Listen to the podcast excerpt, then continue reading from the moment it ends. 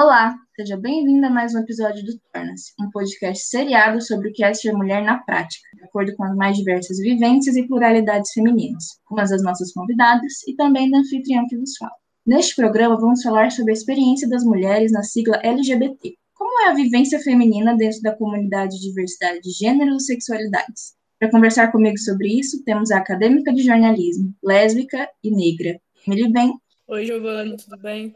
A também acadêmica de jornalismo, bissexual, cristã e feminista, Letícia Franco. Tudo bom? E a atriz, ativista e mulher trans, Lucrécia Agradecer mais uma vez, tipo, pelo seu convite, de verdade mesmo. Esse episódio vai ser um pouquinho diferente dos demais, porque esse eu quero começar dando dados, né? Eu acho que é o que eu mais tive que fazer pesquisa e tal. E eu queria dar alguns dados sobre o avanço da, da luta da comunidade LGBT no Brasil e no mundo. A gente começa lá nos anos 90, em 17 de maio, quando a homossexualidade deixa de ser considerada doença e o termo homossexualismo foi retirado da classificação internacional de doenças da Organização Mundial da Saúde, a OMS. Em 92 é criada a primeira associação de travestis e liberados aqui no Brasil, a Astral. Em 97 é criada a Parada do Orgulho LGBT. Em 2002 é autorizada a cirurgia de mudança de sexo. Em 2009, transexuais e transgêneros podem ter acesso ao serviço de saúde usando o nome de preferência, ou seja, um nome diferente do que consta na identificação. Depois viria a ser chamado de nome social. Em 2010, o procedimento de troca de sexo começa a ser realizado por SUS gratuitamente. Em 2011 é aprovada a união estável entre homossexuais. Em 2013 é permitido o casamento entre homossexuais. Em 2018 é autorizada mudança do nome do registro civil. O STF enquadra crimes de homofobia e transfobia na lei do racismo. E, infelizmente, um LGBT morre por dia no Brasil, de acordo com um estudo elaborado pela entidade Grupo Gay da Bahia em 2017. E aí, meninas, algo a dizer sobre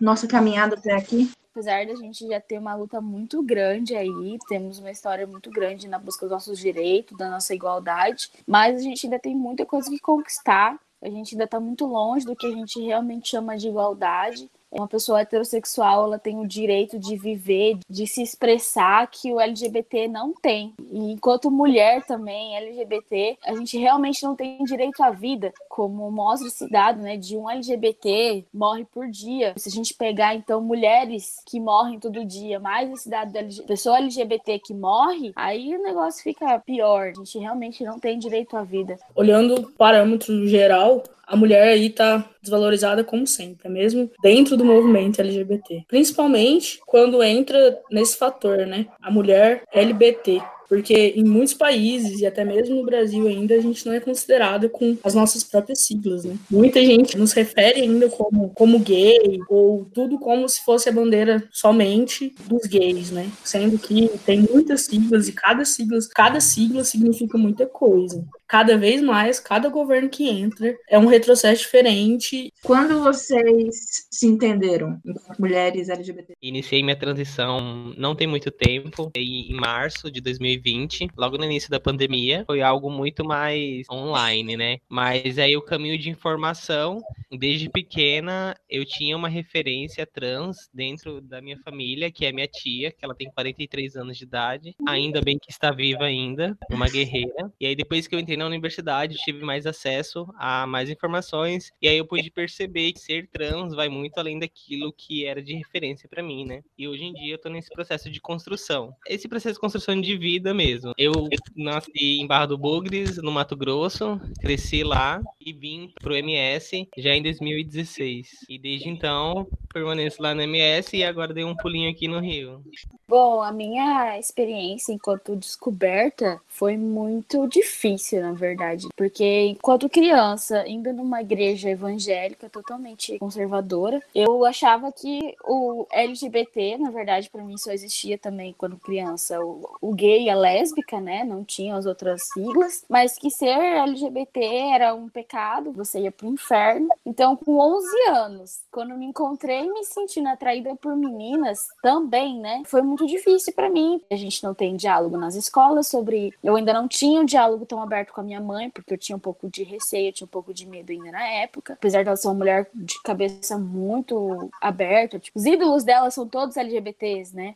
E aí eu me sentia muito culpada. Com 14 anos, me revoltei assim contra a igreja. Eu tinha algumas coisas que eu comecei a perceber que não estava fazendo sentido, que não batia a soma. Foi quando eu comecei a me descobrir enquanto pessoa, não só como mulher bissexual, mas como pessoa também, todos os meus gostos. E aí, com 15 anos, foi quando eu beijei a primeira menina. Na época foi um pouco confuso. Vi que eu gostava daquilo, mas ao mesmo tempo eu gostava de meninas também. A questão do, de não ter um rótulo naquela época, no, no meu convívio dos meus amigos, era muito tranquilo, assim. A gente não, não ficava cobrando muito um do outro de ter essa coisa de rótulo, a gente sempre se entendia. Mas quando eu cheguei aos meus 17, eu comecei a, sentir uma necessidade de me rotular, de me entender. Mas aí, quando eu comecei a me rotular sobre em relação a isso, existia um, um questionamento até mesmo dentro desse meu, meu grupo de amigos, ah, mas como assim, Bi? Mas como assim? Você tem certeza? Porque ainda era muito invisibilizado, ainda é, né? Mas a gente também não entendia ainda o que, que era o bissexual.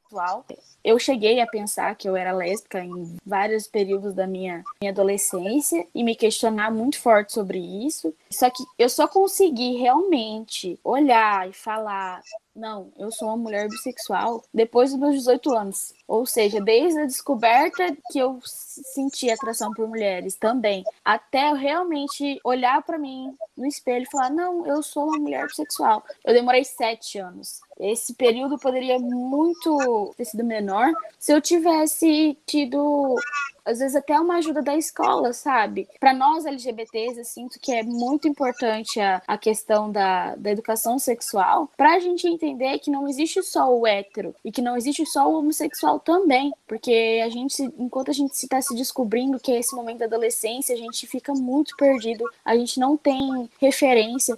Até parece um pouco uma história assim com a, com a da Letícia, por causa do, do rolê da igreja, né? Mas eu acho que o meu acaba sendo meio tenso, assim, porque meus pais são pastor da igreja presbiteriana renovada. Eu cresci nesse meio religioso, bem complicado, porque não existe, né? E é pecado e é todo esse, esses transtornos. Fui vendo, o meu interesse por, por meninas foi com, com 15 anos também, mas foi meio que uma paixão platônica. E eu falei para ela que eu tava gostando dela e tal, mas não rolou So tranquilo, segui a vida. Já tava com muitas coisas confusas na cabeça mesmo. E com 17 anos, fiquei com a minha primeira menina. E a partir daí, nunca mais eu deixei de ficar com meninas. Só que foi, foi todo um transtorno, né? Eu acho que falar, assim, acaba sendo muito rápido, fácil, e parece que foi perfeito. Mas foi muito complicado. A cidade dos meus pais, Anápolis, é uma cidade pequena, então todo mundo conhece todo mundo. E meus pais, eles são conhecidos aqui na cidade, então eu falo aqui porque eu tô aqui, viu, gente? No momento. Tá.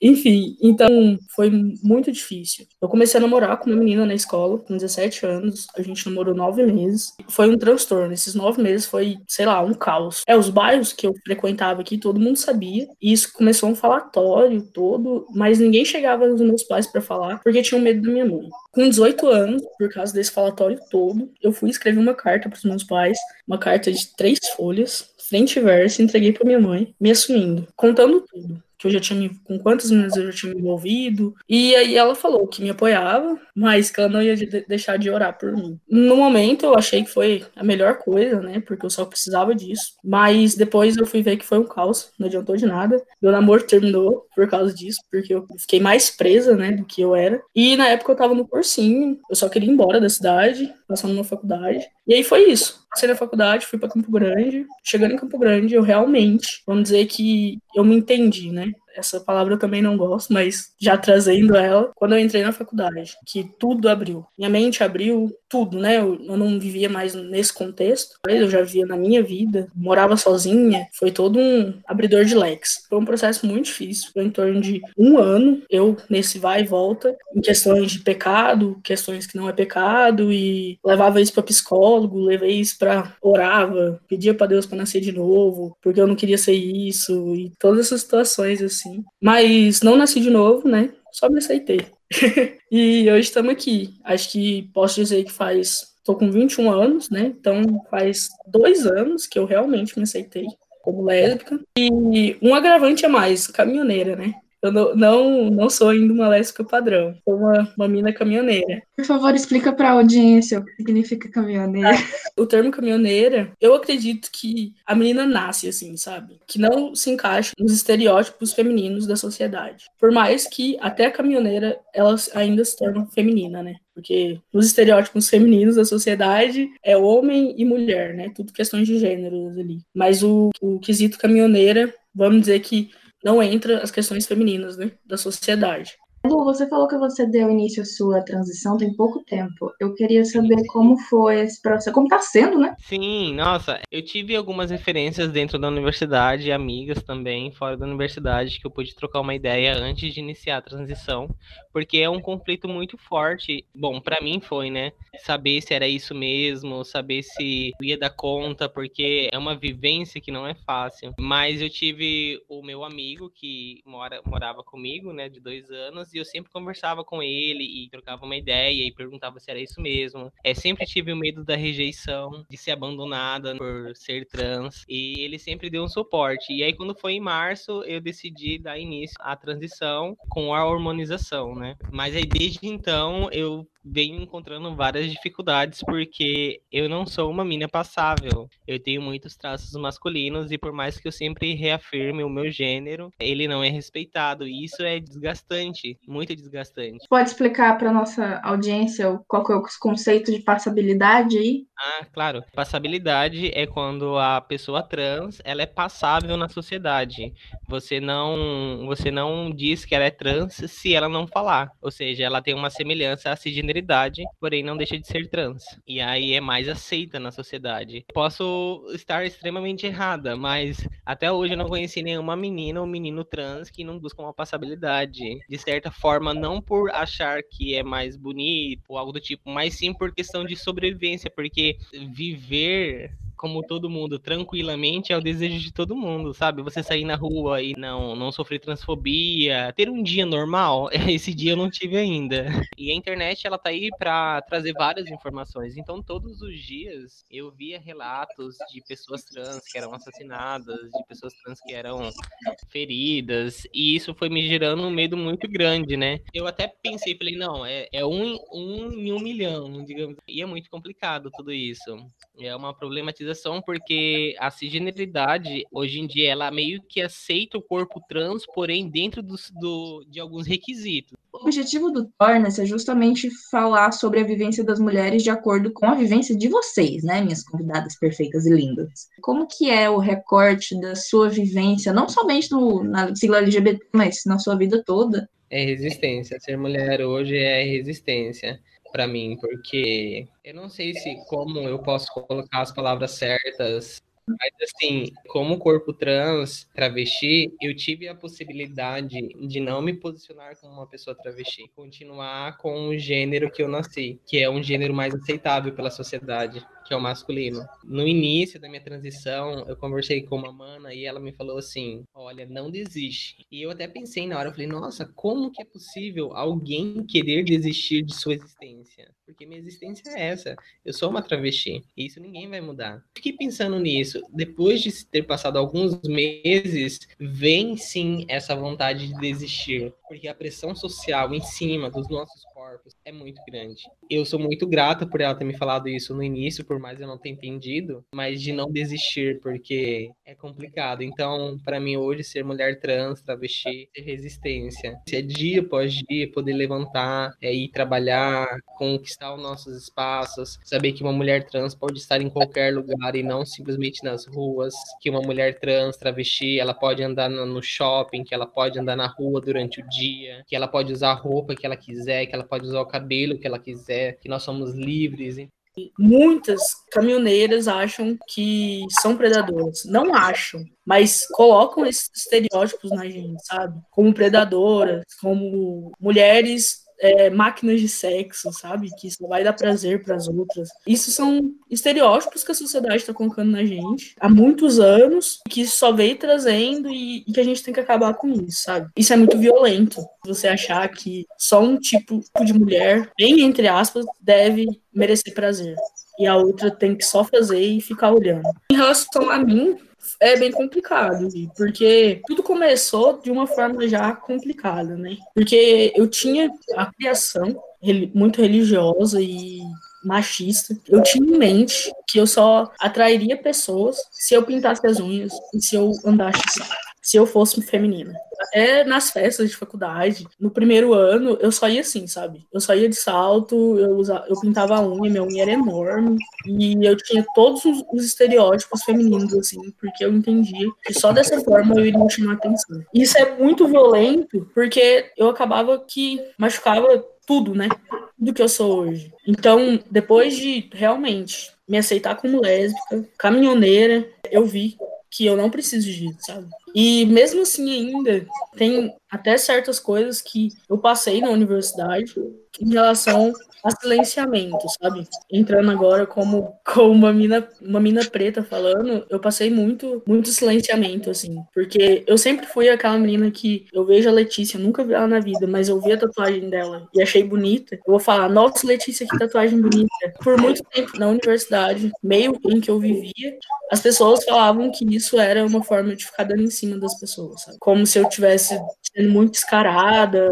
Hoje, né, eu vejo que foi uma forma de silenciamento. Inclusive, levei isso pra terapia porque eu parei de fazer elogio pras pessoas. Foi simplesmente automático. Depois que a gente entende tudo e vê a verdade em tudo e, e nas pessoas, a gente começa, por mais dolorido que seja, a gente começa a entender. Silenciamento, machismo, fazem com a gente no dia a dia. A mulher, ela tá sempre sendo incomodada de alguma forma, né? Se não é por assédio, é por xingamento. E o homem nunca tá satisfeito com nada, de vez simplesmente deixar a gente quieto, né? É, eu já tive um, um conflito, assim, mesmo como mulher bissexual, mas que tive muitos conflitos de eu sou lésbica, eu sou hétero, porque ainda não existia o bi no meio de tudo. Mas por muitos anos da minha vida, eu tive um conflito muito grande com a minha feminilidade, né? Porque, querendo ou não, meu corpo é um corpo feminino, tenho uma vagina, eu amo minha vagina, eu cuido da minha vagina, eu amo minha vagina. E hoje em dia transformei essa coisa toda do tirar o, o órgão sexual masculino do centro e hoje é o meu, que já foi toda uma luta, mas que realmente, por eu ser bissexual, eu não podia performar tanta feminilidade assim. Eu tive uma época de cabelo raspado do lado, eu não tinha as unhas com. não usava vestido, não tinha mais vestido, não gostava de salto, tinha uma coisa com maquiagem,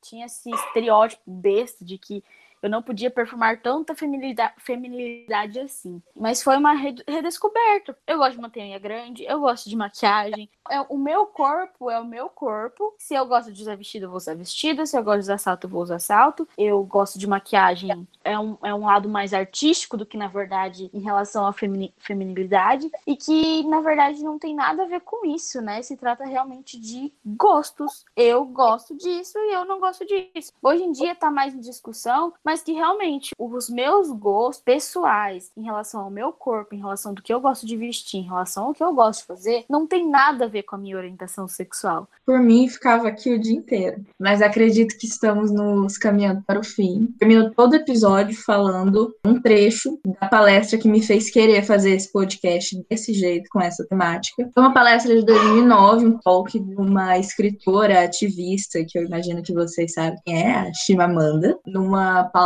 sobre os perigos da única história. E basicamente ela fala que não é que o estereótipo seja maligno por si só, mas é porque quando a gente limita todo um povo, toda uma classe é só o estereótipo, a gente limita a história dele. Não é que o estereótipo seja maligno, mas ele é limitante. Não é que ele seja uma péssima história, mas é que ele não pode ser a nossa única história eu queria deixar uma fala aqui de uma escritora que eu amo muito, que é a Aldo Lord, que ela é lésbica negra, e que ela fala, você dizendo isso me lembrou muito, que ela fala assim: dentro da comunidade lésbica eu sou negra, e dentro da comunidade negra eu sou lésbica. Qualquer ataque contra pessoas negras é uma questão lésbica e gay, porque eu e centenas de outras mulheres negras somos parte da comunidade lésbica. Qualquer ataque contra lésbicas e gays é uma questão negra, porque centenas de lésbicas e homens gays são negros. Não há hierarquia de opressão. E agora, gente, eu acredito que é isso aí. Onde que o pessoal te encontra nas redes sociais por aí? Vocês podem me encontrar no, no Instagram, né? Que lá é algo mais, mais bonitinho, assim. Emily, normal, com bem. Emily bem, tudo junto, bem com dois E. Ah, eu agradeço, de verdade mesmo, assim, por essa oportunidade. Eu até tava pensando, falei assim, gente, eu não tô falando nem da minha vida nas minhas redes sociais. podcast, mas tudo bem, né? Vamos que vamos. Estou no Instagram, arroba Lucrécia, ou Lucreci, e ponto A. É dois i ponto A. Ah, no Twitter também, o mesmo arroba. Vocês podem me encontrar no meu Instagram, Lete, com temudo, FRC. Também temos agora o coletivo de jornalistas, o coletivo Margarida, ótimo para falarmos sobre essas pautas coletivo de mulheres. E é isso, galera. Vamos conversar mais sobre isso, vamos, vamos quebrar esse patriarcado, porque já deu. Obrigado a você que ouviu a gente por aqui. Eu sou a Giovana, esse foi o último episódio dessa temporada do Torna-se, um podcast sobre pluralidade feminina. Feedbacks, mensagens são sempre bem-vindos no e-mail torna-se-podcast.gmail.com e eu espero de verdade ver você por aqui nas próximas vezes. Um abraço e até, até logo, eu espero. Este podcast é uma produção de Giovanna Martini de Carvalho Souto, como trabalho de conclusão de curso na graduação em jornalismo para a Universidade Federal de Mato Grosso do Sul, sob orientação da professora Daniela Ota.